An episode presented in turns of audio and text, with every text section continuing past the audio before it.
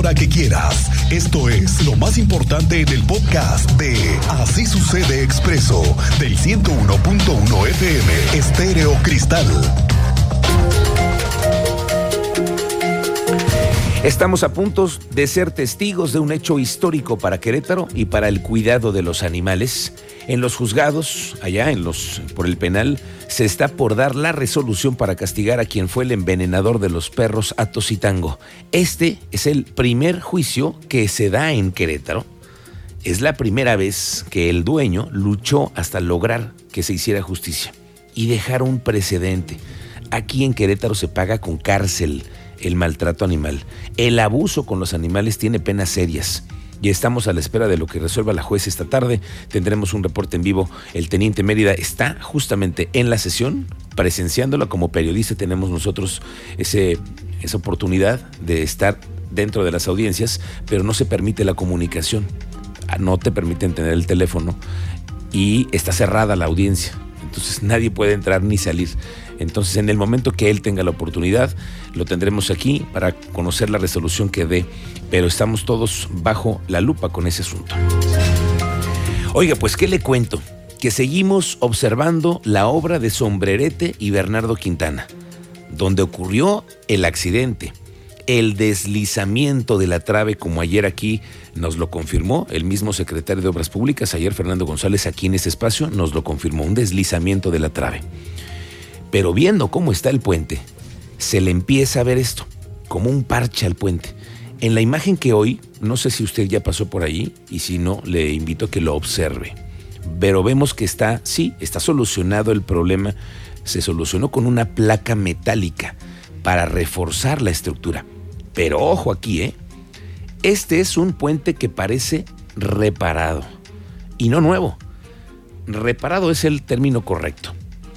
No es un puente que no tenga daños, es decir, ya los tuvo, ya lo vimos todos, apenas el domingo. Y el puente está dañado. Y lo que hay aquí es un puente reparado. Lo vamos a ir platicando de este asunto. Por lo pronto, la rectora de la Universidad Autónoma de Querétaro, Teresa García, dijo que la caída de la trave, el deslizamiento este de que se habla, en la obra, se debió más a un proceso de construcción que de una falla técnica. Dice que están comenzando a cometer errores por hacer rápido las obras y pidió a las autoridades planearlas de una mejor manera. Vamos contigo, Andrea Martínez. Se ha anunciado un nuevo programa de becas. Cuéntanos, muy buenas tardes, bienvenida.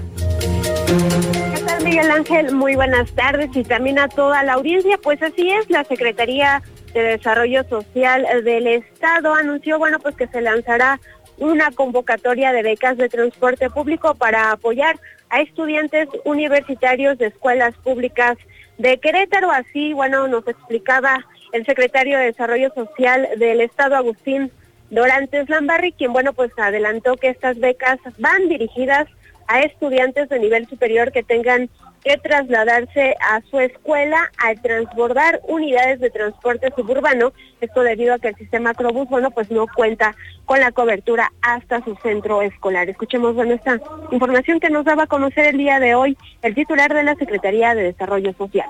Estudiantes que vivan en un municipio distinto de donde estudien, universitarios de escuelas públicas. Esto es, los propios estudiantes nos comentaban que la tarifa unido estaba impactando positivamente en la zona metropolitana, pero había veces que el costo de los traslados era mayor cuando venían, por ejemplo, de Santa Rosa Jauregui para Querétaro, que aquí habría que hacer la precisión, también aplica para este, mismos municipios en caso de que vivan lejanos a su localidad y el sistema de Crobús no llegue a sus localidades.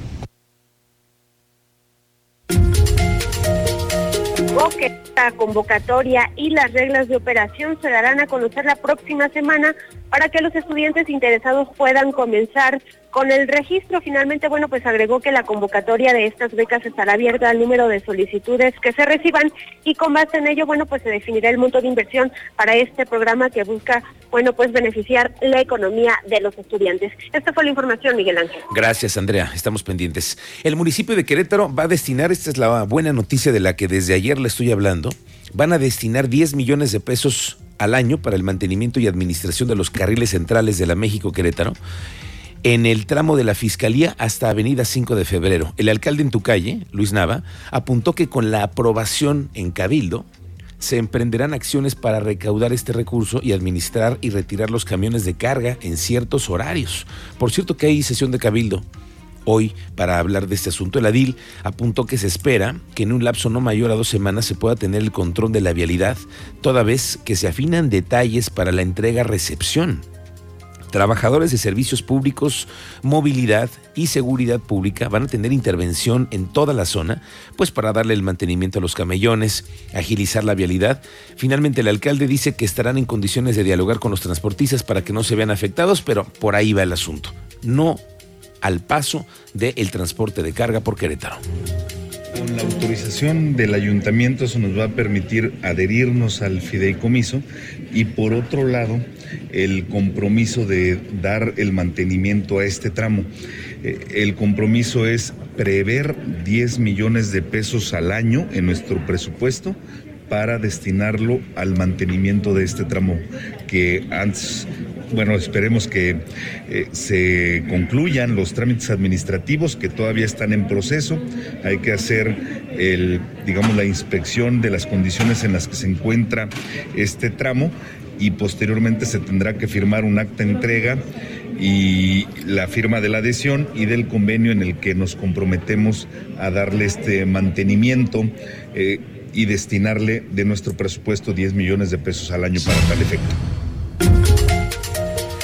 El coordinador general de la UCEBEC, Raúl Iturralde, dijo que el Estado de Querétaro espera los lineamientos de la Secretaría de Educación Pública para aplicar a partir del 29 de momento no nos ha informado la Secretaría de Educación Pública qué escuelas ha seleccionado. No sabemos cuáles van a ser, estamos eh, al pendiente de que la Secretaría de Educación Pública nos diga qué escuela seleccionó para esto.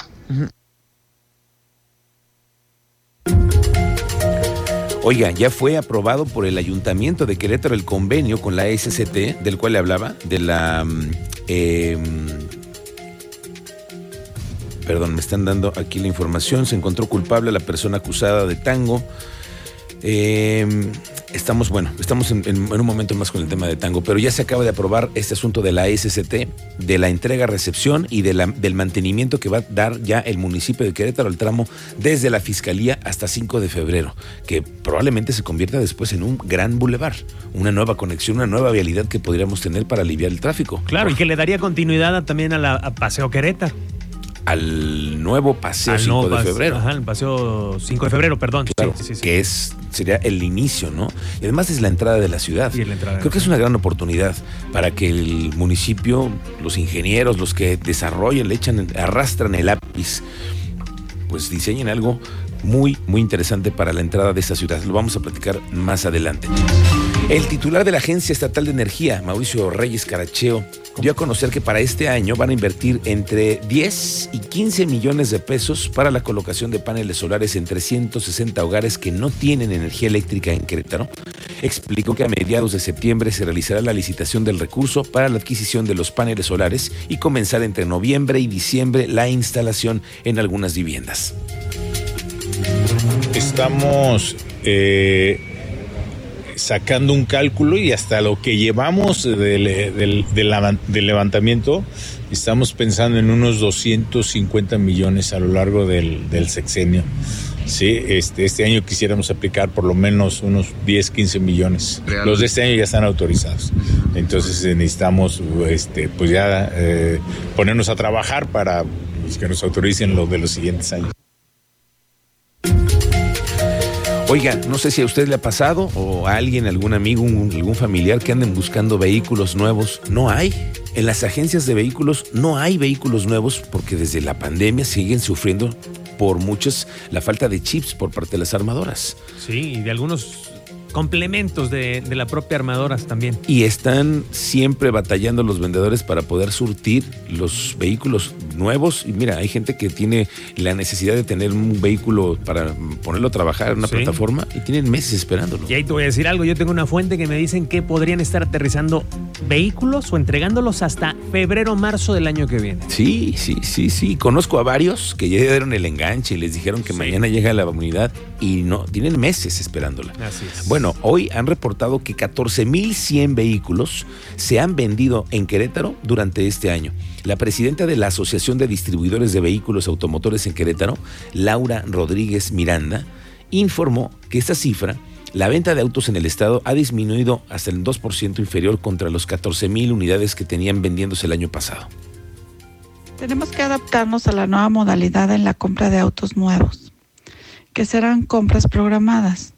La pandemia precipitó el cambio que ya se hace en otros países de Europa, donde los clientes configuran sus autos y se realizan con pedidos y entregas programadas de 15 hasta 60 días. Así es que sí, sí hay autos. Todo el mundo me pregunta, Laura, ¿no hay autos? Sí, sí hay autos, solamente que no volveremos a ver los escenarios que teníamos en 2019, donde teníamos inventario de 200 unidades. Hoy todas las ventas van a ser programadas. Sí tenemos algo en inventario y depende del modelo, pero también diseñar tu auto pues va a ser totalmente a tu satisfacción y gusto. En sesión extraordinaria del Consejo General del Instituto Nacional Electoral se aprobó de manera unánime la redistritación del Estado de Querétaro. Lorenzo Córdoba, el consejero presidente, apuntó que esto se dio por el aumento poblacional de las entidades y así mantener un promedio entre los distritos. También declaró que no se aumentó ni, ni, ni se disminuyó los números de distritos estipulados, quedando con 15 y así Querétaro va incluido. Respecto a las características más relevantes del intenso proceso técnico que sustenta los, los proyectos que están a nuestra consideración en este, este día, permítame subrayar únicamente tres datos. Primero, todos los distritos configurados quedaron dentro del rango de población aprobado para cada entidad. Segundo, en estas entidades no obstante la evolución demográfica experimentada en los últimos 10 años, ninguna entidad incrementó o disminuyó el número de distritos respecto a los que tenía asignados de 2017. Como ya se decía, producto de que la legislación local no ha variado el número de diputaciones de mayoría relativa que sustenta la eh, conformación distrital local. Bueno, me están informando que en Querétaro ha sido designado como sede de la cumbre de negocios que se va a desarrollar del 23 al 25 de octubre y va a ser en Querétaro la edición número 20 de la cumbre de negocios, que es una oportunidad también evidentemente para la proyección internacional y nacional de Querétaro, porque vienen los empresarios más importantes, los influencers más importantes en el desarrollo de negocios, podrán estar en Querétaro a partir de octubre. Buena noticia.